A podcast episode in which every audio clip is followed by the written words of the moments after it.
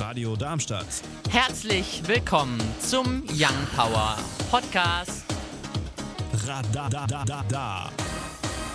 Ja, schön, dass du eingeschaltet hast hier auf der 103,4 Megahertz oder im Web www.radiodarmstadt.de. Hier heute bei Young Power mit mir, dem Paul. Und mir, dem Leon. Und wir starten rein mit dem ersten Thema. Durch eine extra Abgabe auf Fleisch, kurz gesagt Fleischsteuer, werden Verbraucher einen Teil der Kosten zum Umbau der Stelle für eine bessere Tierhaltung tragen. Die SPD reagiert positiv auf den Vorschlag, doch möchte stattdessen die Mehrwertsteuer auf 19% anheben. Bislang zählt Fleisch wie Brot, Butter und Milch zu den Grundnahrungsmitteln, wodurch ein ermäßigter Steuersatz von 7% erhoben wird. Im Gegensatz dazu werden diverse Darmhygieneartikel als Luxusgüter behandelt. Die AfD warnt vor dem Verlust gewohnter Lebensqualität, indem auf den Sonntagsbraten oder die Grillwurst verzichtet werden muss. Die Grünen plädieren für verschärfte Haltungsregeln und eine Verteilung von Fördergeldern auf nachhaltige Betriebe. Einnahmen aus der Mehrwertsteuer sind nicht zweckgebunden. Darüber hinaus könnten die Pläne der Bundesregierung in Konflikt mit der gemeinsamen Agrarpolitik der EU stehen. Am letzten Ferientag wird es nochmal sonnig, zumindest bis dann gegen Nachmittag Wolken aufziehen, die auch Regen mit sich bringen können. Das Ganze bei Temperaturen zwischen 23 und 29 Grad. Am ersten Schultag dann wieder erstmal sonnig, dazu kommen auch wieder einige Wolken, die auch Schauer mit sich bringen können. Die Temperatur liegt bei 19 bis 24 Grad. Auch am Dienstag ein Sonne-Wolken-Mix mit teilweise Regen, diesmal bei 18 bis 24 Grad. Wir springen rüber in die News. Als am Freitag vor 74 Jahren US-Soldaten die Atombombe Fat Man über der japanischen Stadt Nagasaki abwarfen, waren 75.000 verletzte Menschen und ähnlich viele Tote die Folge. Bürgermeister Taue ruft die rechtskonservative Regierung des Landes auf, dem US-Atomwaffenverbotsvertrag beizutreten. Am Vortag forderte Hiroshimas Bürgermeister das Gleiche. Japan fühlt sich durch Nordkoreas Atomwaffen- und Raketenprogramm bedroht, doch steht mittlerweile unter dem atomaren Schutzschild der USA. Trotz der tragischen Geschichte als weltweit ersten von einer Atombombe verwüsteten Städten stehen Nagasaki und Hiroshima als Symbol für den Frieden. Beim unerlaubten Eindringen in italienische Hoheitsgewässer ist künftig mit Strafen in Höhe von bis zu einer Million Euro zu rechnen.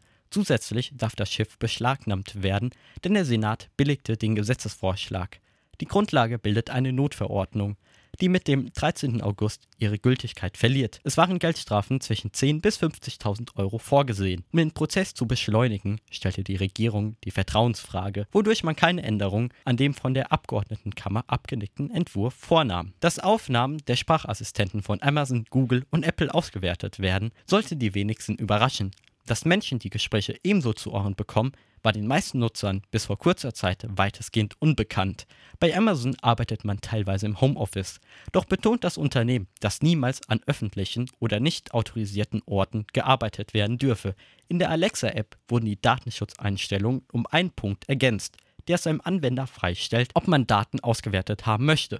Bei aktiviertem Softwareschalter muss mit einem eingeschränkten Funktionsumfang gerechnet werden. Anfang Juli stoppte Google weltweit die Auswertung von Menschen.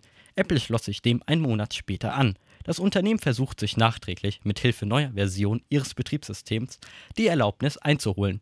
Vertraut man den Angaben der Konzerne, so dient zwischen 0,2 bis 1 Prozent der Konversation zur Verbesserung der Software. Uns findet ihr auch auf Instagram und Twitter Young Power Radar. Ein Gespräch zwischen Unionsfraktionsvize Linnemann mit der Rheinischen Post sorgte für reichlich Diskussion. Von Grundschulverbot ist die Rede. Laut ihm ist ein Kind, das kaum Deutsch spricht oder versteht, nicht bereit für die Grundschule. Zu seinen Vorschlägen gehört eine Vorschulpflicht oder als letztes Mittel eine spätere Einschulung. Für CDU-Generalsekretär Paul Ziemiak weisen nicht nur Kinder mit ausländischen Wurzeln Sprachprobleme auf. Ohne gute Sprachkenntnisse wird einem der Zugang zu guter Bildung verwehrt. Wie auf Twitter schrieb, lasse man die Grundschulen in dieser Hinsicht im Stich, zum Nachteil des Klassenverbands. Unterstützung kommt vom Deutschen Lehrerverband, der bemängelt, dass schon gegenwärtig rund ein Fünftel der Erstklässler dem Unterricht nicht folgen können. Brandenburgs Bildungsministerin Britta Ernst spricht von Ausgrenzung. Kultusministerin Eisenmann möchte Kinder motivieren und zum Lernen anregen. Radio Darmstadt. Das war der Young Power Podcast. Radadadada. Wenn ihr mehr von Young Power hören wollt, dann könnt ihr gerne unsere Sendung immer samstags von 17 bis 19 Uhr auf der 103,4 MHz oder im Web www.radiodarmstadt.de auschecken.